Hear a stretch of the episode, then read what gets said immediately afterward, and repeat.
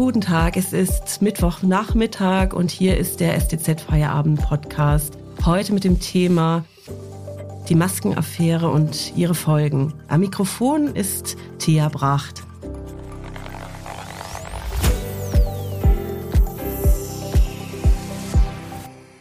Nach Beginn der Pandemie im letzten Jahr waren Krankenhäuser, Alten- und Pflegeheime dringend auf Schutzkleidung angewiesen. Masken, Kittel und andere Kleidung waren Mangelware. Die Preise explodierten. Der frühere bayerische Justizminister und heutige Landtagsabgeordnete Alfred Sauter und der CSU-Bundestagsabgeordnete Georg Nüßlein aus Neu-Ulm sollen ihre politische Position genutzt haben, um für die Promotion von Corona-Masken direkt oder indirekt Provisionen zu kassieren, und zwar in beträchtlicher Höhe.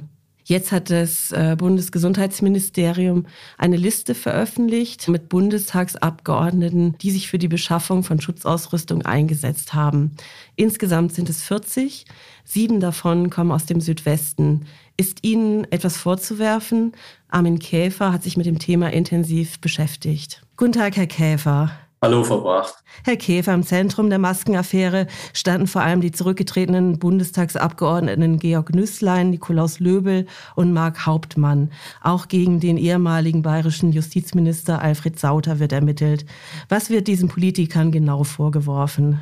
Ja, zunächst einmal geht es natürlich um einen grob schlechtigen Verstoß gegen den politischen Anstand. Also mit der Not der eigenen Wähler äh, Geld machen zu wollen und sich eine goldene Nase zu verdienen, ist einfach unanständig. Aber äh, im Falle der Herren Hauptmann, Nüßlein und Sauter ermitteln die Staatsanwälte auch wegen Bestechlichkeit. Und gegen den Herrn Löbel, der ja aus Baden-Württemberg kommt, aus Mannheim, ähm, der auch ähm, erkleckliche äh, Provisionen kassiert hat, äh, wird wegen Untreue im Zusammenhang mit dubiosen Mietgeschäften ermittelt. Das klingt alles andere als erfreulich. Jetzt wurde eine Liste mit 40 Bundestagsabgeordneten veröffentlicht, die sich auch ähm, eingeschaltet haben bei der Beschaffung von Corona-Schutzkleidung. Darunter waren auch sieben aus Baden-Württemberg. Wie sieht es bei denen aus? Haben die allesamt eine weiße Weste? Was haben Sie da herausgefunden? Also zunächst mal zu der Liste muss man sagen, dass das seit Beginn dieser Maskenaffäre, also seit etwa zwei Monaten, knapp zwei Monaten, eine Forderung an das Ministerium war, dass es einfach mal aufschreibt, wer denn da alles vorstellig geworden ist im Zusammenhang mit Maskengeschäften. Und das Ministerium hat sich lange geziert. Es gab aber auch Widerstand bei den Abgeordneten im Parlament, weil nicht alle äh, ihre Namen da veröffentlicht sehen wollten. Und jetzt gibt es eben diese Liste.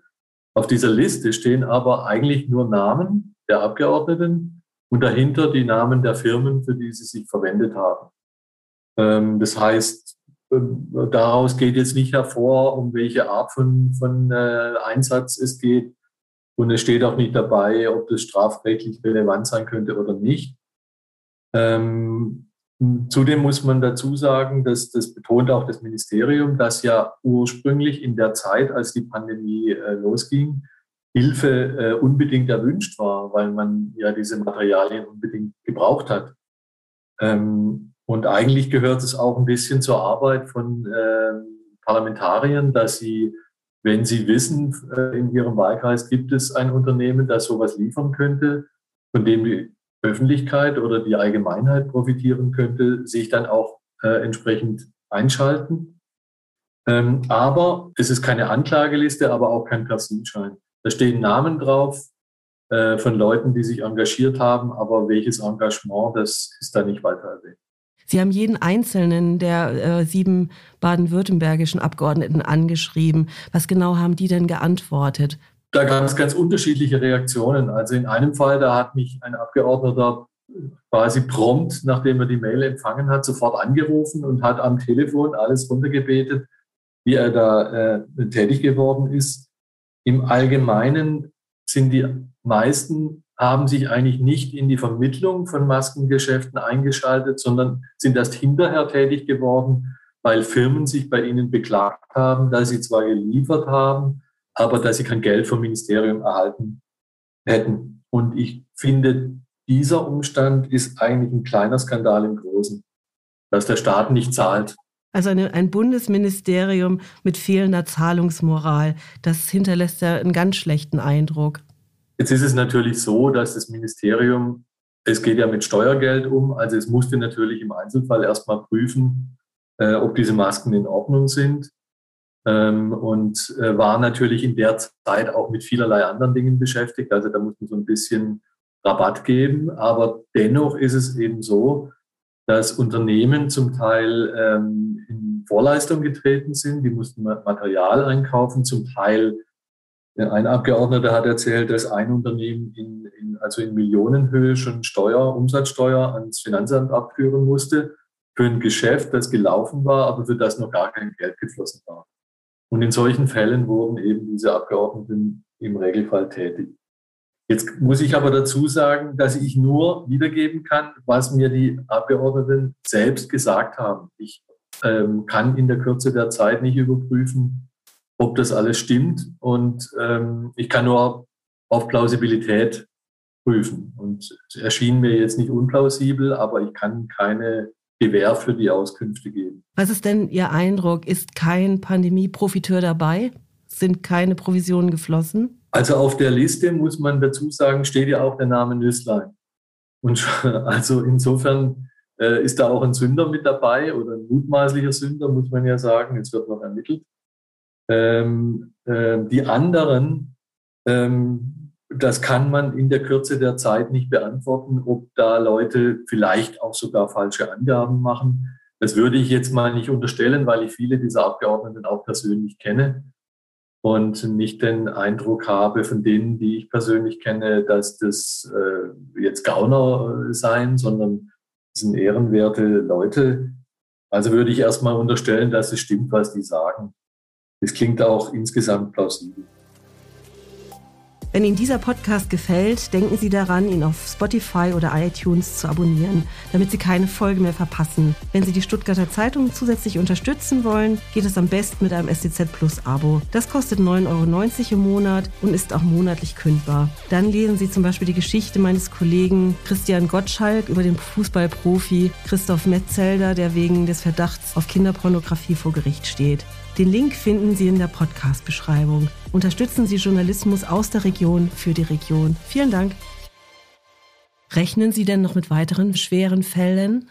Es ist zumindest mal nicht ausgeschlossen, da ja auch die Ermittlungen der Staatsanwaltschaft noch nicht abgeschlossen sind. Aber ich denke, ähm, wir hatten ja jetzt schon viele ähm, Verfahrensschritte. Zum Beispiel mussten sämtliche Abgeordnete der Unionsfraktion eine Art Ehrenerklärung ihrer Fraktion gegenüber abgeben. Und ich denke, also das sind alles so äh, Hintertüren, wo man dann irgendwann mal die äh, Dinge auf den Tisch legen müsste und sagen müsste, wenn man da ähm, also quasi sich äh, Verstöße äh, begangen hat, ähm, dann kann ich falsche Ehrenerklärungen abgeben. Da muss man damit rechnen, dass das irgendwann auffliegt. Von daher ist die Wahrscheinlichkeit gering, dass jetzt noch Dinge auffliegen. Als Konsequenz aus den Affären um die Maskendeals und auch äh, Lobbytätigkeiten von Abgeordneten hat der CDU-Vorstand ja Verhaltensregeln für alle Parteimitglieder beschlossen. War das längst überfällig? Also die CDU, die, die Union insgesamt äh, mit der CSU äh, hat sich immer dagegen gesträubt, gegen jede Art von Transparenz und hat immer nur gegen hinhaltenden Widerstand äh, solche ähm, Verbesserungen der Transparenz ähm, ähm, hingenommen. Insofern, ähm, ja, ist es jetzt irgendwie auch äh, vielleicht so eine Form höherer Gerechtigkeit, dass ausgerechnet die Union davon betroffen ist und sich nun selber überlegen muss, wie transparent sie dem Wähler gegenüber denn sein möchte. Weil ich glaube, die Öffentlichkeit ist bei dem Thema, bei dem ja immer auch Korruption mitschwingt, sehr sensibel. Ähm, Jetzt hat die Transparenz aber auch Grenzen, weil es gibt Abgeordnete, die sind in ihrem Zivilberuf zum Beispiel Anwälte und denen kann man nicht, von denen kann man nicht verlangen, dass sie die Namen ihrer Mandanten zum Beispiel benennen.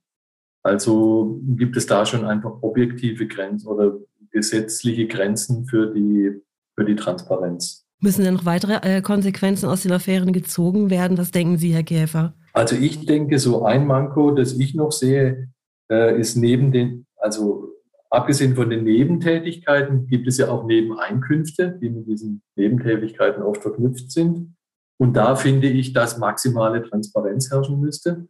Ein Abgeordneter bekommt etwa eine Diät von 10.000 Euro im Monat und äh, ist eigentlich nicht auf Neben Nebentätigkeiten angewiesen. Sofern er die hat und Nebeneinkünfte erzielt, soll er auch bitte seinen Wählern sagen, äh, auf Euro und Cent genau, äh, was er da kassiert. Und das Zweite ist, dass wir ein Lobbyregister bekommen werden, ähm, das aber nur ähm, lückenhaft seine Funktion erfüllt. Es soll eigentlich darlegen, wie Lobbyisten Einfluss auf den Gesetzgebungsprozess äh, nehmen. Das ist aber nicht mit voller Konsequenz geschehen. Glauben Sie, dass das Thema den Wahlkampf, den Bundestagswahlkampf in irgendeiner Weise beeinflussen wird?